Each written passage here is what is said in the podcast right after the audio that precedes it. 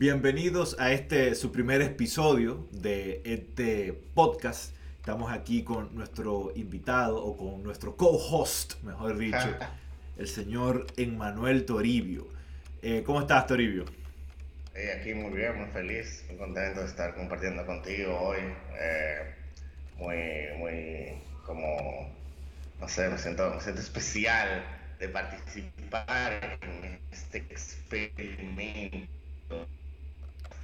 Eh, que ojalá lleguemos a los 100.000 episodios y sea funny y sea cool y que la gente lo disfrute. Y tú sabes lo interesante, que este primer episodio, la gente lo va a empezar a ver precisamente cuando lleguemos al episodio 1000 y van a decir, Diachi, pero qué rata era el episodio 1. Y eso va a servir de motivación. Porque cuando salga en la prensa que nosotros vendimos los derechos de este podcast y pagaron 600 mil millones de dólares por los derechos de este podcast, la gente va a ver. Y así fue que empezaron. Y se volvieron en los primeros podcasters multimillonarios. Conchale, pero eso va a servir de motivación.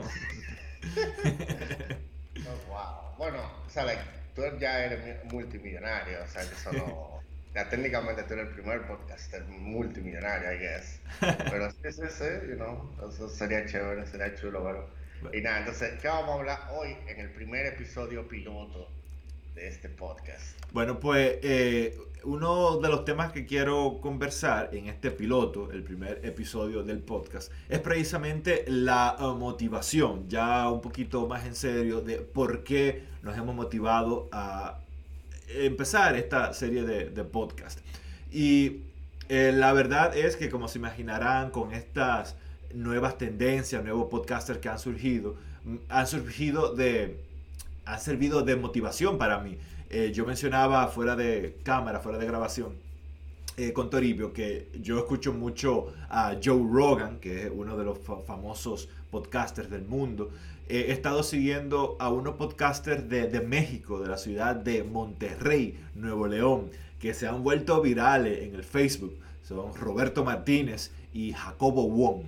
Y fue particularmente ellos, porque a mí me gustaba mucho el diálogo natural que surgía entre ellos, los temas que debatían, algunos de la actualidad, pero algunos que no pierden vigencia en el tiempo.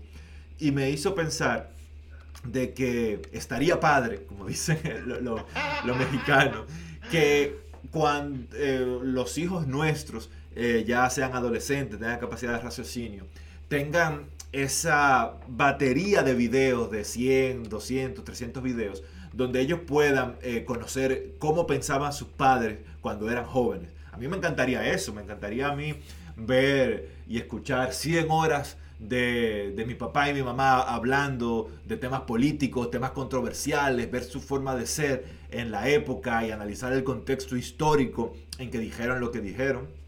Eso es algo que, que, yo... Eso que te acabo de decir está muy, muy chulo porque así yo conozco a un podcaster dominicano que se llama Dani Peña y él hace podcast y él habla como de videojuegos y cosas así, pero el tema es que él, él tiene mucho tiempo haciendo podcast y una de las razones que él dio precisamente de por qué él comenzó a hacer podcast era por un tema de posteridad, porque él quería que sus hijos y los hijos de sus hijos en algún momento dijesen algo como, wow, ok, ¿qué era lo que hacía mi, mi papá? ¿Qué era lo que hacía mi abuelo?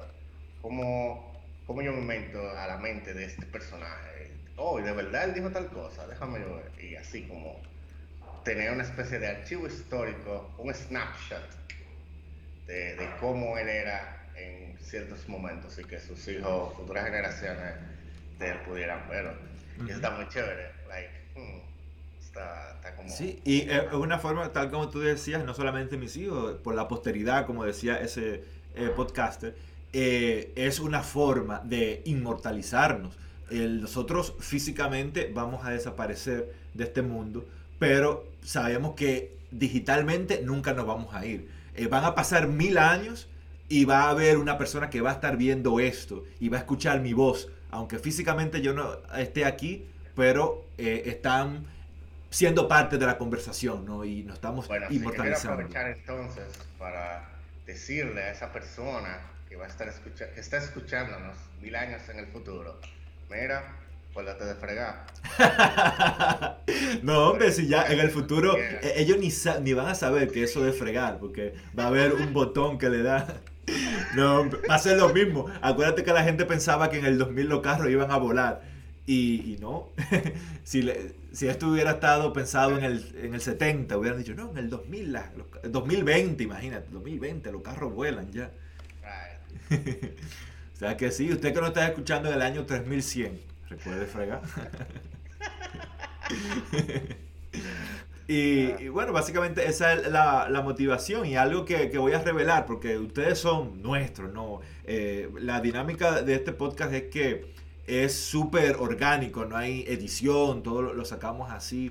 Ustedes son parte del equipo, no, no tenemos secreto con ustedes.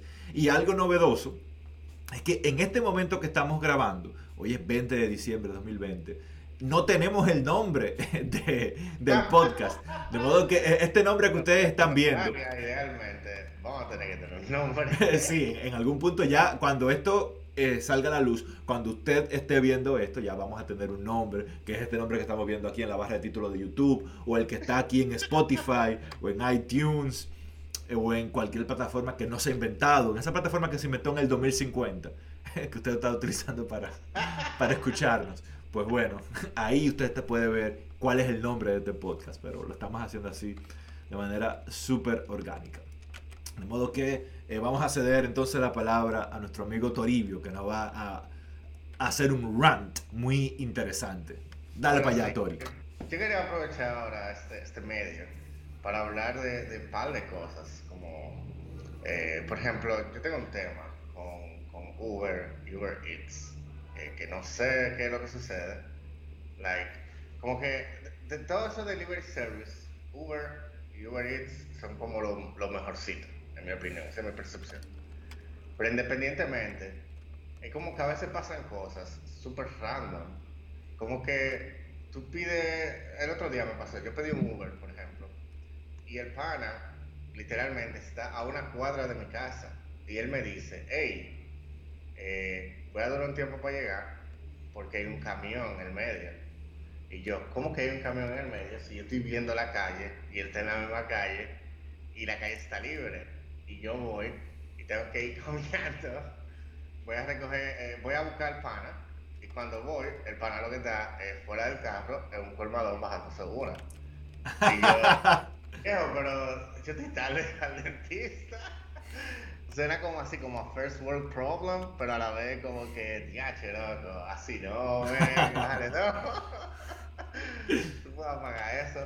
O, otra que a mí me gusta es, yo a veces entro a los grupos de Facebook de choferes de Uber y es como muy, es sumamente interesante, porque tú ves como las interacciones del lado del chofer entonces, ¿de qué ellos discuten? ¿Y qué se queja? Me interesaría saber eso. Eh, ¿Estos clientes son unos rastreros? ¿Me ensucian el carro? ¿Qué dicen ellos? Bueno, hay como... Hay varios patrones que yo he visto. Hay gente que entra eh, para enseñar lo que hizo en la semana. Y tuve gente que... Hicieron... A frontear. Una semana, entre 17 y 25. Y desde que lo publican, empieza a venir la sal a venir género de, de niños rata o qué sé yo, gente diciendo de que no, pero mínimo tú diste 14 eh, horas de, rueda, qué sé yo qué, o de que empiezan a, la gente a quejarse de, no, que Uber se lleva la mitad, y tú como, wait, pero eso es cierto, y yo preguntaba, y eso no es cierto, y esto va a sonar como que esto está sponsoreado por Uber, ahora que yo me estoy dando cuenta. No estamos sponsoreados por nadie. Uber eh, suelta dinero, pero anyway. que, que tuve eso, o tuve la gente quejándose de que no, el otro día yo llevé una gente eh, que me pidió de que a las 7 de la noche para llevar una gente a San Cristóbal y vaina, y cómo eso es posible, y cosas así. Y te quedas como, wow, qué heavy. A veces también la gente de Uber, los choferes, aguantan muchos disparates raros y pasan un reguero de episodios y, no sé, like, bregar con gente es difícil, en verdad. O sea, y, con todo esto... Eh, algo que yo siempre me he preguntado, si yo soy Uber y alguien a las 11 de la noche pide mi servicio y me dice, quiero ir a Punta Cana, para el que nos está viendo fuera de República Dominicana, Punta Cana está a dos horas y media en coche de Santo Domingo, la capital. Eh, ¿El Uber puede decir que no quiere hacer ese viaje tan largo o, qué pasaría? Bueno, ellos pueden cancelar el viaje, pero hasta que ellos no te recogen, ellos no saben para dónde tú eh, lo pediste. Ah, no, oh, pero porque Uber lo sabe, o sea, la aplicación lo sabe porque tú cuando lo pides lo, lo dices. Ajá, pero hay un tema, porque yo imagino que por un tema de fairness, como de, ser justos. Sí. Porque a veces como que, hey, no, mira, eh, fulano quiere ir a un barrio y yo no quiero llevarlo a ese barrio, porque yo no quiero pasar por ahí, pero fulano tiene derecho a, tener su servicio. Entonces el chofer eh, no le sale el destino hacia dónde va hasta que tú lo llevas. bueno, pero también digamos que, es un área gris, digamos, porque no ninguno tiene el 100% de razón, porque hay choferes que dicen, bueno, tal lugar, tal barrio es peligroso, no me quiero exponer. Entonces, digamos que es un área gris, ¿no? Bueno, pero no es como que aquí hay una guerra civil ahora mismo y no hay sitio tan peligroso que tú literalmente no puedas pasar con tu carro, dejar a una gente y largarte. Yo dudo que para cuando tú dejes a la persona te vayan a robar los aros, no sé. Eso también es un tema de, Habría que ver, deberíamos traer a un chofer de Uber para que dé su punto de vista en este sentido.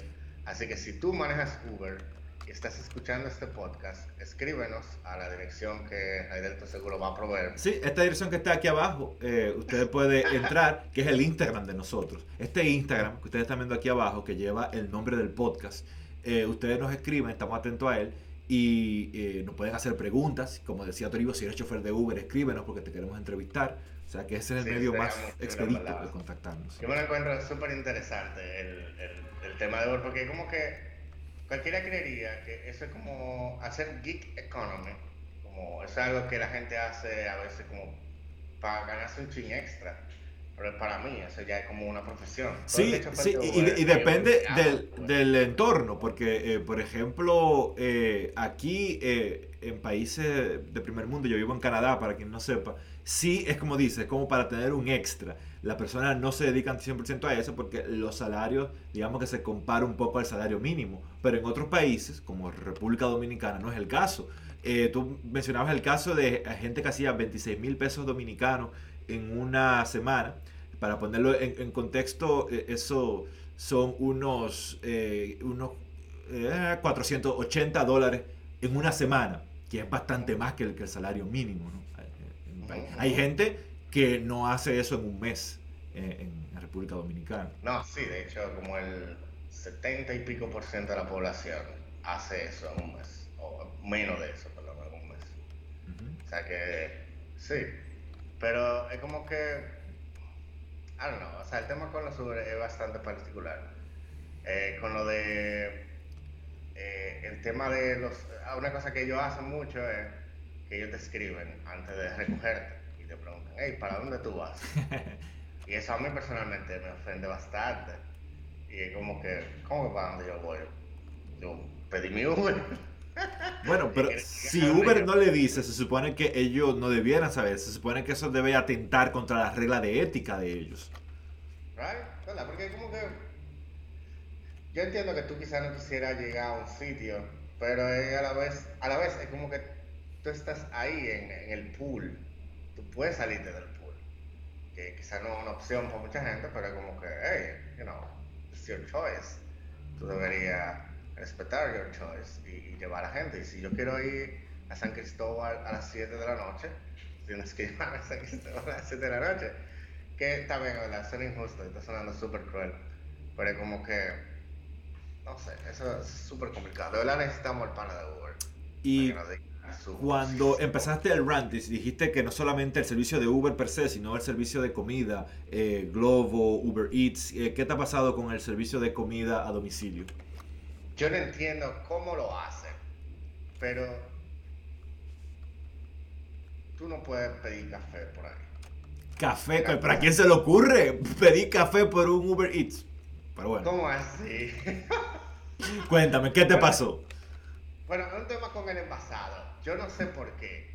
Tú puedes pedir refresco, tú puedes pedir eh, un vaso de 2 litros de refresco y te va a llegar perfectamente a tus manos en estado 1A, excelente.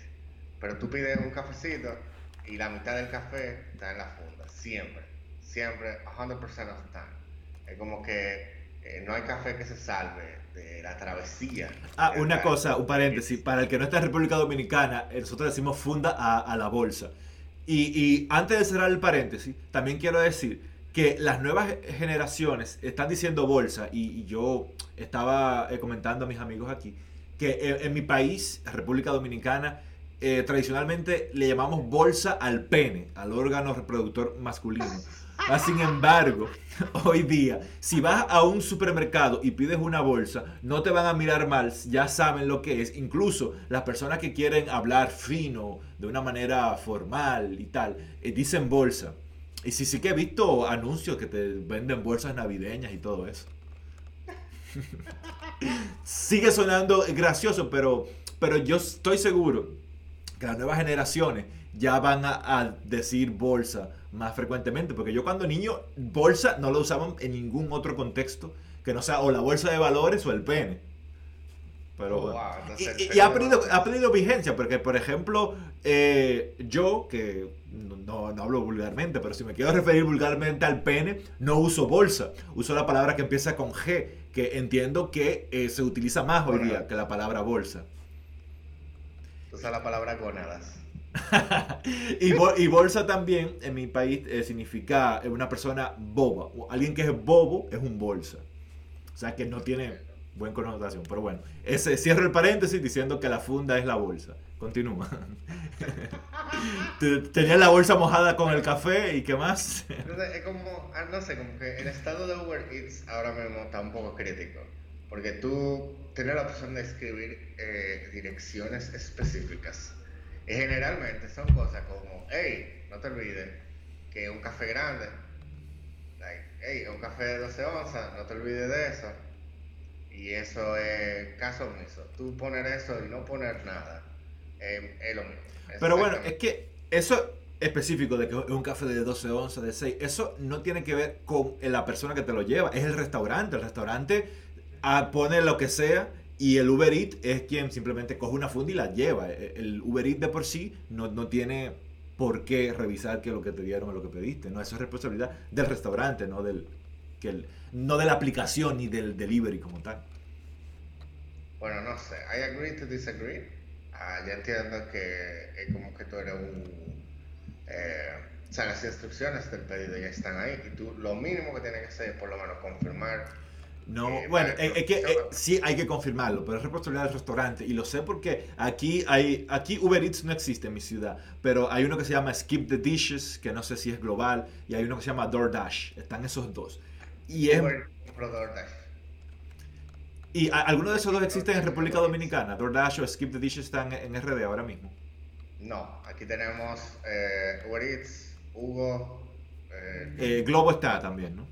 No, Globo ya se fue. Ah, Creo que Hugo fue que lo compró o Pedidos ya lo compró, no me acuerdo.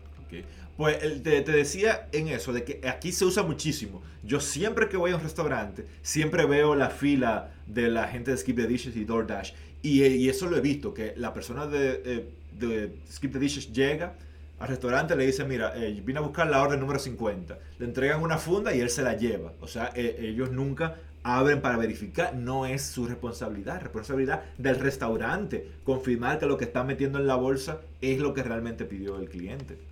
O sea, que, que, tu rant, en ese sentido de que te traen lo que no es, ya...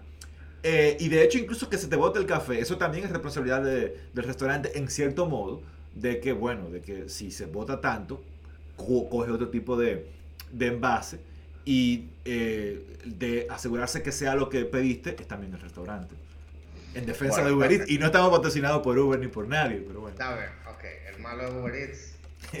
Podemos pasar siguiente tema. Pero, pero la, la eh, forma fácil de comprobar esto, Toribio, es un día, simplemente por labor científica, y que lo vamos a incluir en el próximo podcast, este experimento. En vez de pedir por Uber Eats, llama por teléfono a ese mismo lugar y pide lo mismo para ver entonces si no se vota la mitad y si sí te piden lo que, eh, si, te traen lo que tú pediste.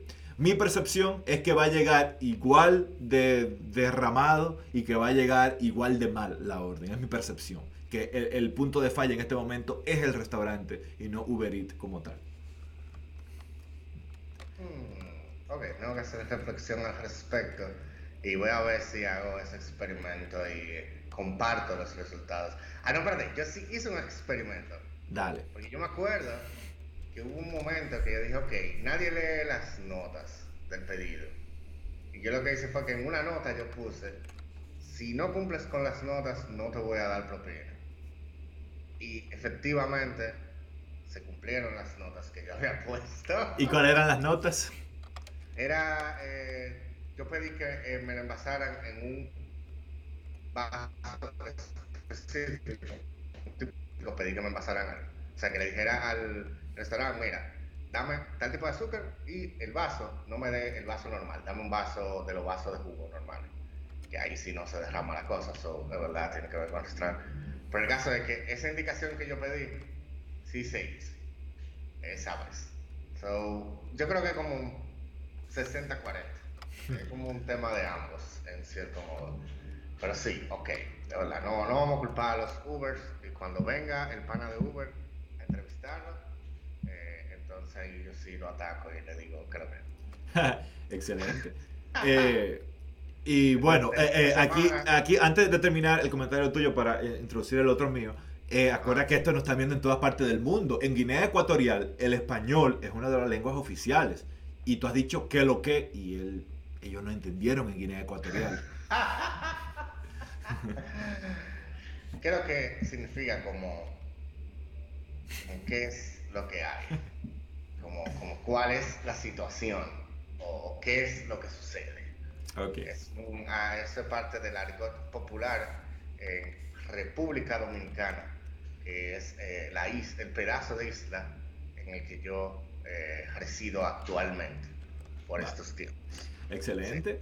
Pues el próximo tema que, quiero hablar es el tema de la vacuna, que está muy en boga. Había dicho yo que 20 de diciembre de 2020 es cuando grabamos este episodio. Ya a este momento empezó Reino Unido, que fue el primero en el mundo, el primer país en iniciar con la vacuna. Ellos iniciaron, Estados Unidos ya inició también. Y aquí donde vivo, en Canadá, ya eh, también iniciaron. Específicamente donde yo vivo, que es la provincia de Nuevo Brunswick, en Canadá. En esta semana el primer ministro dijo que ellos estiman que entre junio y septiembre de 2021 estará vacunada la población completa las universidades han dicho que cuando se llegue a un 70% de vacunación de, las, de la población, ellos van a abrir sus puertas a que los estudiantes vayan de manera física. En sentido general, aquí eh, yo he vivido, digamos que, una situación privilegiada en cuanto a la pandemia, porque aquí el impacto ha sido muy poco. Al día de hoy hay apenas 560 casos desde que inició la pandemia es un número muy bajo. Eh, ahí ya han pasado varios días eh, desde que no hay un caso nuevo en, las, en la zona donde yo vivo. Y eh, eso ha permitido que uno se pueda manejar con cierta normalidad. Nosotros tenemos la capacidad, tenemos la ventaja de poder tener lo que llaman una burbuja extendida de hasta 20 personas, que la autoridad sanitaria dice, ok, tú te puedes juntar con un contacto directo, es decir, sin, sin mascarilla, con un grupo de hasta 20 personas. Es decir, que eh, eh, hemos podido ir a, a restaurantes, compartir con amigos. Y claro, eh, cualquier lugar cerrado vas con mascarilla, pero una vez llegas y te sientas en la mesa, te puedes quitar la mascarilla y compartir con tus amigos. Se, ha, se han hecho conciertos eh, en presencia. Eh, ¿Y tú has, tú has ido a ese concierto? No he ido, pero no tendría miedo de ir, porque es evidente que las medidas sanitarias son eficientes y la mejor prueba de eso es, como te dije, de que hace unos cuatro meses que empezaron los conciertos aquí y los casos no se han disparado. Te digo, eh, 500 60 desde que inició la pandemia. Y aquí eh, de Canadá hay zonas que están muy mal. Por ejemplo, Quebec ha tenido días que en un día ha reportado más de 2.000 casos en un día. Más de cuatro veces en un día la cantidad de casos que ha pasado aquí desde que inició la pandemia. Y claro, eh, aquí las fronteras están cerradas. No solamente que eh, de ningún país pueden venir, sino que incluso desde Canadá usted no puede entrar. Alguien que esté en Montreal no puede venir aquí a menos que tenga, eh, que demuestre que sea una persona que vive aquí. hablando de, fronteras, el otro día yo fui a, Nueva York y para salir yo tuve que hacerme la prueba y yo me hice la prueba con, la, con el hisopo en la nariz. Ajá. Y yo tuve que llenar un formulario online y al final, cuando yo llegué, nadie me pidió el papel de la prueba. Oh, pero qué raro, porque usualmente se supone que el oficial que te recibe de migración debió de pedírtelo. No, él lo que se hizo fue, yo llegué, ¿verdad? Entonces había un oficial que me entregó el mismo formulario que yo había llenado, que no requería que yo subiera la prueba ni nada, ¿verdad? Él me la entregó en mano y yo dije, no, yo lo llené, y yo tengo aquí el código en el celular. Él me dijo, ok, ve donde fulano, fui donde fulano, le enseñé el código, y él tomó una hoja de papel y con un lápiz puso una X. ya. Y, yo como, wait, what? Pero no lo revisó, no revisó la prueba como tal. No, no, nada que ver, ni, ni siquiera cerca. O sea, yo como, what? Entonces yo me hice mi prueba, que me puso mal, porque, o sea, tú te haces la prueba, eso te pone a llorar la prueba. O sea, te, te irrita ahí la nariz, la, sinus, no sé. Y al final eh, es súper incómodo y como quiera no me pidieron la prueba. Y ahí puedes saber control en ese sentido del, del, manejo del COVID que tienen en otros países como es Estados Unidos. Bueno, en Estados Unidos sabes que es el país del mundo con mayor eh, cantidad de, de muertos y mayor cantidad de casos. Hubo un día eh, dos semanas después del Día de Acción de Gracia, donde fallecieron más de 3.000 personas en los Estados Unidos por el COVID en un día. Y eso es más que la cantidad de personas que fallecieron el 11 de septiembre con los atentados terroristas, para que veas la magnitud de, cómo está la, cosa en Estados Unidos. Pues siguiendo con el tema de tu experiencia haciéndote la prueba, es algo curioso porque yo aquí, yo me hice la prueba una vez. Eh, a mí me dio gripe durante la pandemia y tú sabes que que tiene los síntomas y ahí hay que pero Aquí el gobierno te lo, te lo exige, ¿no? Si tú tienes al menos dos síntomas gripales, hazte la prueba. Y aquí lo cubre 100% el gobierno. Aquí la gente dice que es gratis. Bueno, gratis no es porque yo pago mi impuesto y muy caro que es. Exacto, gratis no es gratis. Pero, pero no tuve que pagar nada adicional. Tú vas y, te lo dan. Eso está perfecto. Exacto. Y eh, te quería comentar de esa experiencia porque esa es lo que mucha gente dice, que es incómodo, que te saca las lágrimas. A mí fue totalmente distinto. Yo, de hecho, eh, la prueba te la hacen en el, en el carro, yo no me desmonté. Eh, cuando me tocó el turno, bajé el vidrio y me, metieron, me dijeron, eh, mueve la cabeza hacia atrás. Ok, entonces dije, ok, ya pueden empezar. Terminamos ya. Y yo, ¿qué? Yo no lo sentí, yo no sentí nada en lo absoluto.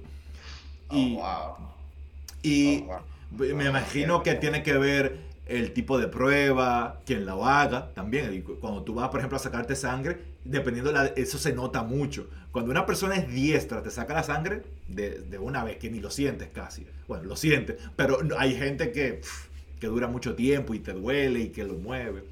Pues quizá era eso, que tenía mano dulce la, la persona que, que, lo hizo. Pero me imagino que también tiene que ver con, la, con el fabricante ¿no? de, de la prueba. Aquí, por ejemplo, en Fredericton, hay una empresa que hace, que, que, crea los test de COVID. Ellos eh, a la semana están manufacturando 500 mil pruebas que se usan a nivel nacional en Canadá. Oh, Pero te digo, mi experiencia es que no sentí nada en lo absoluto. Y incluso aquí en Canadá eh, eh, están ofreciendo una prueba que se hace en la garganta. O sea, sea, te, te introducen el hisopo, te lo introducen en la boca, pero dicen que molesta menos y que sobre todo para los niños lo recomiendan porque es menos incómodo. El único inconveniente es que hay algunos países como Japón, por ejemplo, que no aceptan los resultados que sean por, eh, eh, de la garganta, tiene que ser el de la nariz, el tradicional.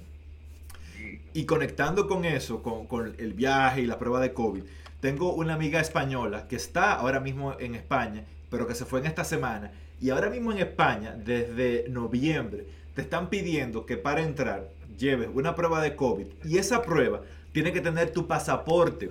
Y lo digo con mucho énfasis porque ella pasó mucho trabajo con eso, porque aquí el laboratorio en Fredericton no quiso ponerle el número de pasaporte. Ya tuvo que irse a Montreal para hacerse la prueba allá.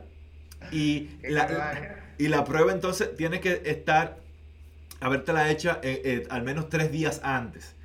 Y en España, me dice ella, que si tú llegas y no tienes la prueba, lo primero es que te devuelven, evidentemente, pero en adición tienes que pagar una multa de 3.000 euros por llegar a España sin tu prueba negativa del COVID. Pero y eso, que no te dejen llegar, ¿cómo así? Eso Sí, sí, es, que bueno, hay que, hay que ver el contexto. Hay que ver el contexto, es que la cosa en España está, está muy mala, los números están creciendo y creciendo.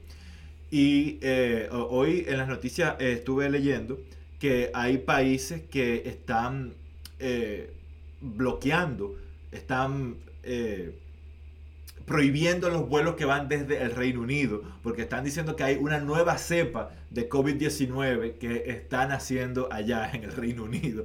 Entonces, hay países europeos que están cerrando su frontera. Entonces, coño, justo cuando hacen la vacuna, que empezó el Reino Unido a vacunarse, ok, otra cepa. Joder. Pero bueno, seamos positivos, esa nueva cepa no va a salir de ahí y, todo va a salir. Sabemos que las autoridades... Ajá, sí, sí. Eh, se fue la cámara, pero como dijimos, esto es una sola toma. Prende la cámara y vamos a seguir. Sí, perdón. Vamos a ver. Ok, ¿y ahora? Eh, seguimos sin verte. oh, no. Hello. ¿Y ahora? Eh, ¿Me escuchas? Te escucho, sí. vamos a dar así para ser fiel con nuestro público. le habíamos dicho al público que vamos a hacerlo en una sola toma y así lo vamos a hacer. Pues eh, ya para finalizar con, con, este tema de, de COVID, eh, te quería preguntar, ¿cuándo tú crees que se va a, a, terminar ya la pandemia? ¿Cuándo crees tú que vamos a regresar a la normalidad como la conocíamos? Ah, yo creo que como... Yo creo que el año que viene la gente va a comenzar eh, como con más optimismo, porque definitivamente ya hay una vacuna. Eh, pero yo creo que a la normalidad, normalidad, como en verano, entre verano y, o sea, como entre julio y octubre, por ahí. ¿De, 2021? ¿2021?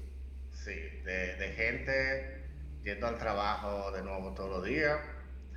la normalidad, normalidad como tal, no va a volver. Eh, ya eh, trabajar de manera remota se ha convertido en, en, el nuevo normal y eso está bien, lo veo bien.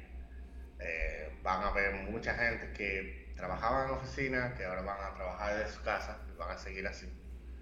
Pero em, lo de normal de volver a restaurantes y cosas así, o sea que la gente, la gente de negocios, como restaurantes, discotecas y todo eso, ya quieren abrir. Cualquier excusa es una buena excusa para abrir. Bueno, y con el optimismo que vamos a entrar en el 2021, te digo, eso va a ser la primera oportunidad. Yo te apuesto que en mayo ya van a empezar a, darle más apertura a, sitios públicos, segurito que sí, quizás no a todos, pero a you know, restaurantes, quizás, no digo discoteca, pero de aquí como a, exacto, como yo dije, ¿sabes? Eso. Y bueno, eh, te iba a decir que, bueno, eh, eso que dices de volver al trabajo, discoteca y restaurante, es relativo, porque aquí eh, la gente ha vuelto al trabajo. Yo, si quiero, puedo volver al trabajo. La oficina está abierta. Yo puedo ir si quiero. Eh, restaurantes están abiertos. Discotecas están abiertas. Aquí en Halloween hubo fiesta de Halloween en discotecas. Hubo. ¿What? Y te digo, los números bajos porque todo el mundo siguiendo eh, los, las precauciones. es impresionante aquí ver. Yo te puedo decir, Toribio, que en la pandemia entera yo no he visto a nadie desobedeciendo las consignas de salud pública. Y eso se ve en los números. Tenemos unos números muy, muy buenos. Y esas pocas personas que te digo que, que han tenido COVID son en su gran mayoría, yo diría que más de un 85% de las personas que han tenido COVID aquí, son personas que han viajado, han eh, sido infectadas fuera de la provincia y luego vienen aquí. Pero aquí, desde el inicio de la pandemia, todo el que llega de fuera tiene que aislarse por 14 días. Entonces, por eso es que las personas que se han infectado fuera no han esparcido lo que se llama aquí una transmisión comunitaria. Aquí no ha habido eh, una masiva transmisión comunitaria del, virus. Bueno, es que también tienes que ver que eh, no todos los países van a ser igual. Yo estaba hablando más del contexto eh, aquí en República Dominicana, debe hablar más del contexto quizá mundial. Eh, yo entiendo que allá en Fredericton todo parece estar como en la normalidad, pero como con un caveat de, más seguridad de la cuenta, que es válida, porque hay que prevenir, mejor que lamentar.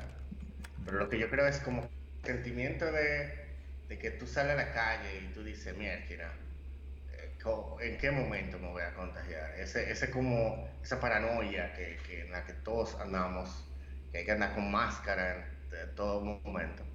Yo creo que de aquí a julio, mayo, por ahí, ya eso como que se va a disminuir bastante. Eh, República Dominicana tengo entendido que base de lo que van a meterse a experimentar con el beta de la vacuna. ¿De, cuál? ¿De cuál vacuna? la gente aquí se va a alocar y, van a empezar a, you know, la gente van, su necesidad de expresarse y salir al aire libre, a, compartir con demás eh, conciudadanos, eh, va a se, va a tener que expresar de alguna manera u otra y la gente se va a empezar a congregar más desde que llegue la vacuna aquí. Sí. Yo creo que de aquí como a mayo por ahí, tú vas a ver que una gran cantidad de negocios de restaurantes y cosas así, seguro ya van a empezar a abrir. Y, eso. Eh, yo estimo que la normalidad como la conocíamos antes, ya sin tanta mascarilla y todo eso, yo estimo que para verano 2022 vamos a regresar a la normalidad como la conocíamos antes.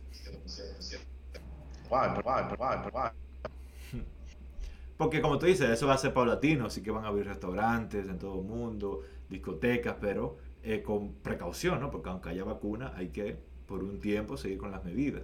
Y hay cosas que yo entiendo que se van a quedar en la, en la mente de, de, todos, en, en, toda parte del mundo. Por ejemplo, esa conciencia de que eh, si tengo una enfermedad contagiosa como una gripe, eh, me quedo en casa si puedo, pero si tengo que eh, trabajar, no tengo otra alternativa, pues me pongo la mascarilla para no contagiar al otro. Yo creo que son cosas que, que van a prevalecer ya pasada la, la pandemia. Pues, porque en sociedades como sociedades asiáticas eso siempre ha sido normal, desde hace décadas, que, era, que tú veías personas en la calle con una mascarilla y era simplemente que tenían un resfriado o tenían una gripe. Y eh, para nosotros era súper raro y, los occidentales cuando veíamos eso nos asustábamos cuando veíamos a alguien con mascarilla, pensábamos que estaba súper enfermo, ¿no? Y tal. Pero ya e, eso ya no va a ser, no va a ser algo eh, novedoso. Como raro, como, bizarro en el sentido, eh, en el sentido que va, como cuál es el anglosajón o el hispano parlante. Pero como, como fuera de orden, como que tuvo una gente con mascarilla en la calle. A mí me sorprendió ese tema de la mascarilla, porque fue como que, wow, increíble. Aquí sucedió que, ok, empezó la paranoia del, del COVID y de que hay que andar con mascarilla. Entonces empezó como una época de especulación de precios de mascarillas. Ah, sí, yo recuerdo. Y hubo personas que, que, querían hacer negocio con eso y al final tuvo que eh, buscar forma de salir de esa mascarilla. Yo, yo tengo un grupo y nosotros estábamos haciendo apuestas de que, ok, ¿a cuánto va a llegar la mascarilla? ¿A cuánto va a llegar la mascarilla? Y hubo uno que acertó, la mascarilla llegaron como a 35 pesos llegaron la mascarilla. Ponerlo en contexto, son 70 centavos de dólares canadienses. Eh, por una sola mascarilla. So, 50 pesos, dice, ¿no? No, eh, yo creo que yo la llegué a ver a 35, creo que eso fue lo más que subió. Pero, pero, pero la N95 y la KN95 son mucho más caras, son como 500 pesos una mascarilla. No, pero yo estoy hablando de la, de la mascarilla burda, la más barata, la, ah, el baseline. Sí, sí, ajá. la, la, mascarilla azul con blanco. Sí, sí. Que son desechables, son, son desechables. Exactamente como a 35 y más de ahí. Y yo conozco gente que, o sea, la especulación era tal que era como en cadena que se compraba. Era como, hey, mira, eh, yo te voy a vender esta mascarilla para que tú la vendas más para adelante, te la voy a vender tanto. Entonces, el que tú se la vendías, buscaba a otra persona a quien vendérsela, porque tú no te vas a quedar con el stock de la mascarilla. Yo estoy hablando en primera persona como que fui yo, pero no, e, esa fue una historia que me contaron, ¿eh? Yo no, no me nada de eso. Entonces, era como que al final, ok, fulano le va a comprar a Mengano a dos mil pesos la caja de mascarilla, pero entonces era como la promesa de que se la iba a comprar, pero Mengano estaba buscando ya a quién venderle la mascarilla antes de comprarla. Y tú la, tú la pedías y tú lo único que recibías una promesa de que te la iban a dar al precio exorbitante que estaba. era como que, ¿qué le está haciendo la gente? Porque ustedes son así. es casi un esquema Ponzi, una cosa rara, como que, ok, tú no me estás dando nada y como una promesa de vender a un precio X cuando tengan stock. Un negocio piramidal se volvió. ¿Eh? se volvió un negocio piramidal. Básicamente, sí. Y al final, gracias al esfuerzo de mucha gente, y que ya se pusieron en stock todas las mascarillas, toda esa cosa, eso se desbarató. Y mucha gente que quería aprovecharse del pueblo y de la, y de la gente y su preocupación eh, por su salud quedó muy mal parada y eso me puso muy contento. pues, o incluso hicieron una asociación, asociación de, de mascarillas. muy, muy gracioso, ¿verdad? Exigiéndole al gobierno de que, pero compren una mascarilla, hagan una licitación y eso. Como, tigres. Ustedes tomaron su riesgo, ese es su riesgo y la consecuencia de su riesgo es que ahora ustedes están con un stock, con un ¿Cómo? Stock, con un, con un inventario. Un inventario, ¿sabes? Que no lo van a poder mover al precio que ustedes eh, lo estaban especulando. Mira, Tori, ya, ya para finalizar, que el equipo de producción nos está haciendo señas, que llevamos ya 42 minutos de grabación. Eh, yo tenía muchas ansias de escuchar esto, y es que Toribio ha estado haciendo un experimento social y eh, ha puesto algo en su, en su perfil de Facebook que todos nos hemos quedado sorprendidos, pero no era más que un experimento social. Háblanos un poco de eso, Toribio. ¿Cómo fue ese experimento? ¿Cuál era el objetivo y de qué trata todo? Bueno, el experimento social consistió en que yo en mi estado de Facebook, eh, yo cambié mi estado civil de soltero a casado. Eh, yo nunca había modificado mi estado civil en Facebook, jamás, ever. Y yo me di cuenta que ese cambio de estado tuvo muchísimas interacciones, incluso de gente que normalmente, aunque yo no hablo Nunca. ni siquiera en, en las notificaciones de cumpleaños, nada O sea, like, gente que yo totalmente desconozco, que lo tengo ahí en Facebook, porque tengo en Facebook y ya, you know, un, eh, un conocido, como así, una gente, una acquaintance. Entonces, eso me hizo entender a mí. O sea, la, la idea era ver cómo reaccionaba el pool de gente. Cómo, cómo, quién iba a reaccionar a eso. Y hay gente que incluso son como cercanos míos, que a mí me sorprendió cómo respondieron, porque si tú me conoces, tú sabes que cómo va a pasar una cosa así de un momento a otro. No, pero yo, eh, pues, yo fui uno de los que simplemente dije felicidades. Yo, yo, estaba seguro de que eso no, no, era cierto, pero yo simplemente te seguí la corriente. Felicidades y ya está. No, sí, pero es como que eso como que te da a pensar un poco que, hey, muchas de las interacciones que nosotros tenemos con personas cercanas son a través de plataformas de social media. Y hay gente que tú quizás no conoces muy bien, pero que están pendientes de ti y que le alegra cuando tú haces algo y ellos están dispuestos a, a hey, se ponen contentos porque tú lograste un hito. O sea, casarse aquí es un hito en la vida de, wow, qué es eso.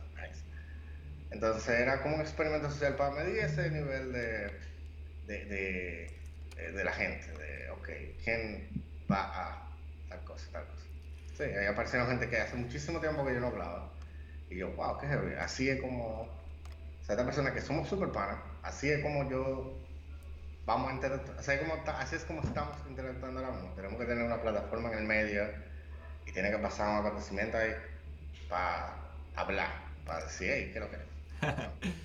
Pues eh, las personas que nos están viendo y quieren eh, eh, interactuar con Toribio y, ser su pareja, pues aquí en el Instagram escríbanos que Toribio está recibiendo aplicaciones. Uno, conectando con eso un poco, y un poquito más, más en serio, uno de los proyectos que hemos realizado Toribio y yo fue un evento de speed dating en línea, aquí en la ciudad donde vivo, en Fredericton. Al final no se dio porque se inscribió una sola persona, pero algo que te lo digo aquí porque estamos grabando, no se lo había dicho a Toribio, es que en esta semana me escribió una persona, una chica me escribió, y me preguntó que si se escribieron muchas personas y que si ese tipo de eventos eh, funcionaba.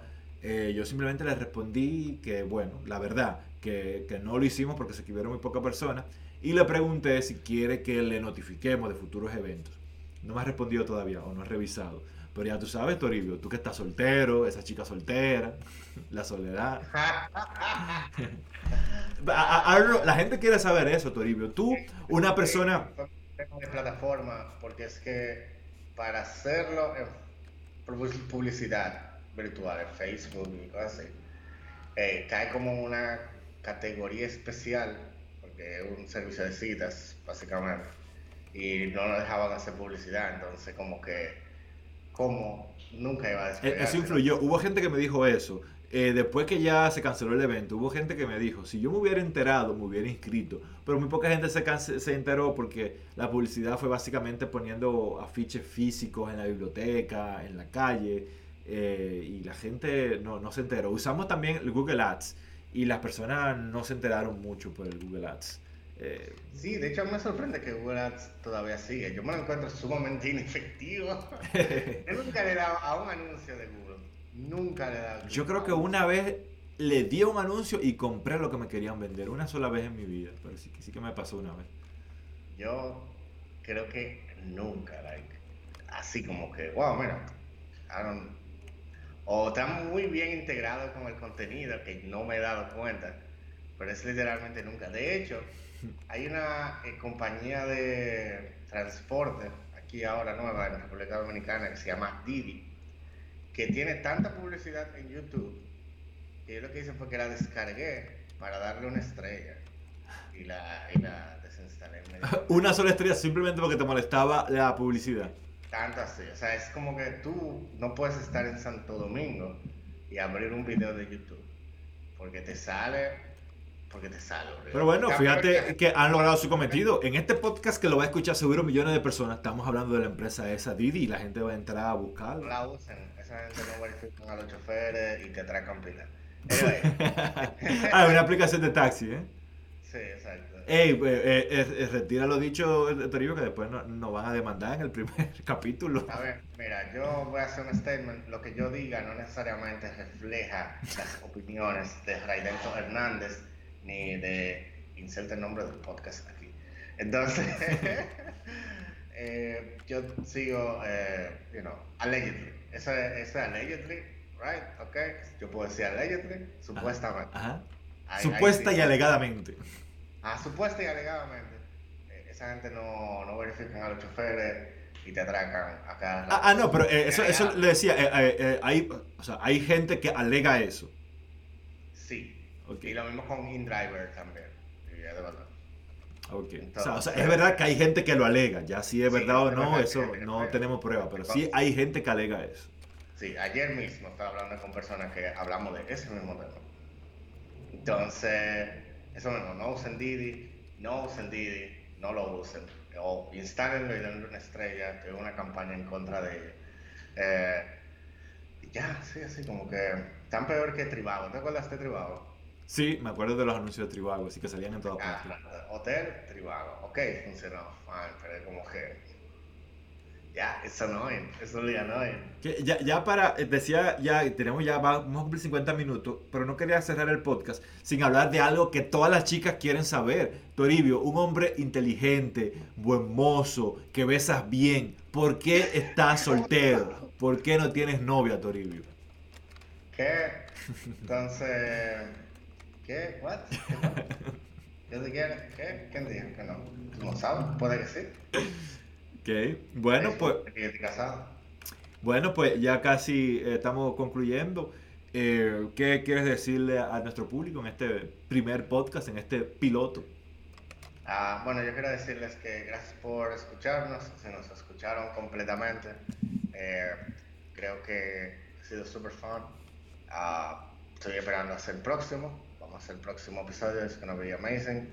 Eh, ha sido divertido. A mí, yo, a mí lo que me gusta como el coro y hablar vaina contigo es really fun all the time. Eh, y yo espero que los próximos episodios sean más out there y que hablemos de de vaina bacana y de, de preservativo y hablar del método anticonceptivo, del aborto. Yo estoy loco por hablar del aborto. Yo tengo unas opiniones del aborto que están para morirse.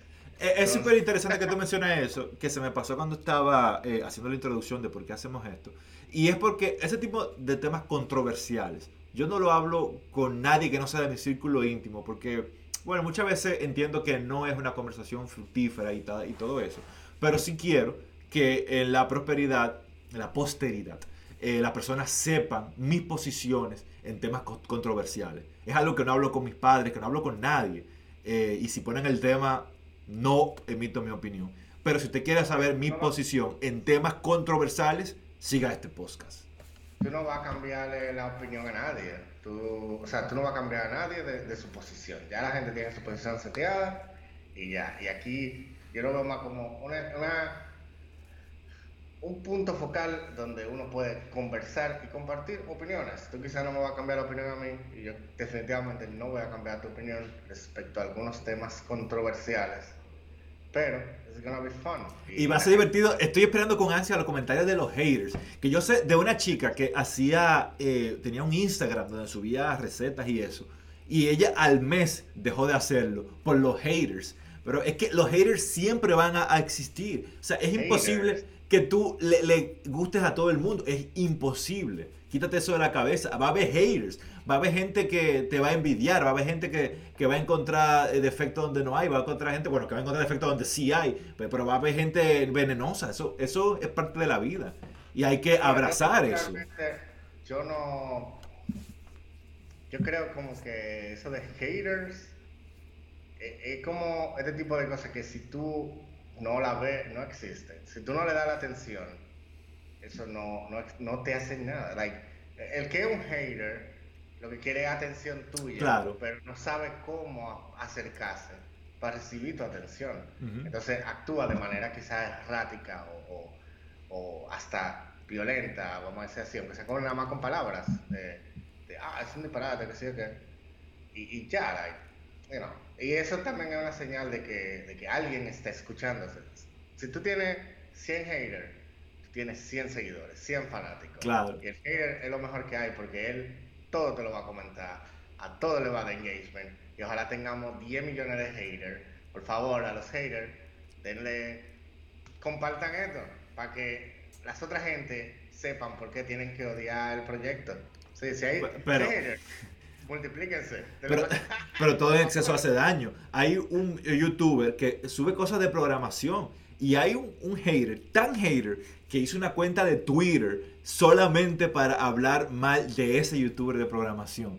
Es verdad. Y, y yéndonos al super extremo, mira el caso lamentable de John Lennon. Un hater lo, lo mató. O sea que... Tampoco hay que ponerse así, señores. no, no, hey, no, no se A Selena también, una hater la mató. Hey, don't, don't be like that. Pero si compartan, den like, denle a la campanita, eh, you know, y comenten ahí vainitas chéveres. Y si no les gustó, compártanselo a sus amigos y digan, miren, a mí no me gustó esto, para que ellos sepan lo que a ustedes no les gusta. Exacto. Y, ya, y le dicen, hey, compártanselo a más gente para que sepan que esto no es chévere. You know, y ya, y así la gente está, está advertida. Y, tú lo dices relajando, pero e, eso me ha pasado a mí. Eh, aquí eh, yo tengo, eh, estoy en grupos donde hay haters. Y yo subo video a ese grupo de WhatsApp y los haters lo suben a otro grupo para burlarse de que mira, mira este weón lo que hace. Pero sigan haciendo, sí, sí, sigan haciendo eso.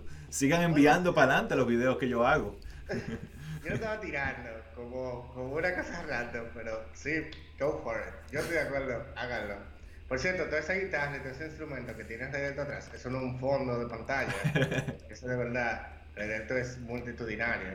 Ahorita tú a ver. Oye, hablando de eso, del fondo. Para, para el podcast, para ponerlo conectando con, con, los haters y con el fondo de aquí atrás, hubo una vez un hater que me escribió de esta bandera que tengo aquí. Es la bandera de los acadianos, de los... Esa es de Francia.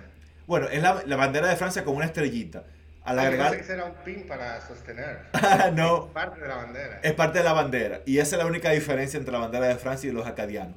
Y un hater me escribió en los comentarios, si, eh, si tú no eres acadiano, ¿por qué tienes esa bandera? Y claro, justo como tú dijiste, ¿no? A los haters, ese tipo de comentarios yo, yo no los... Ni lo borro, pero tampoco lo respondo, ¿no? No, exacto. A menos que sea que tenga amenazando con violencia, eso ya no es aceptable. Despotriquen lo que ustedes quieran. Ah, oh, por Dándose mutuamente ni, ni pidiendo violencia. Excelente. Bueno, pues nada, gracias a todos por... Gracias por observar este video, los que nos están viendo por YouTube o cualquier plataforma de, video. Y gracias por escucharnos, lo que nos escucharon en una plataforma como Spotify o cualquier plataforma de audio. Eh, gracias y será hasta nuestro próximo episodio. hasta luego. Bye, cuídense. Hablamos later.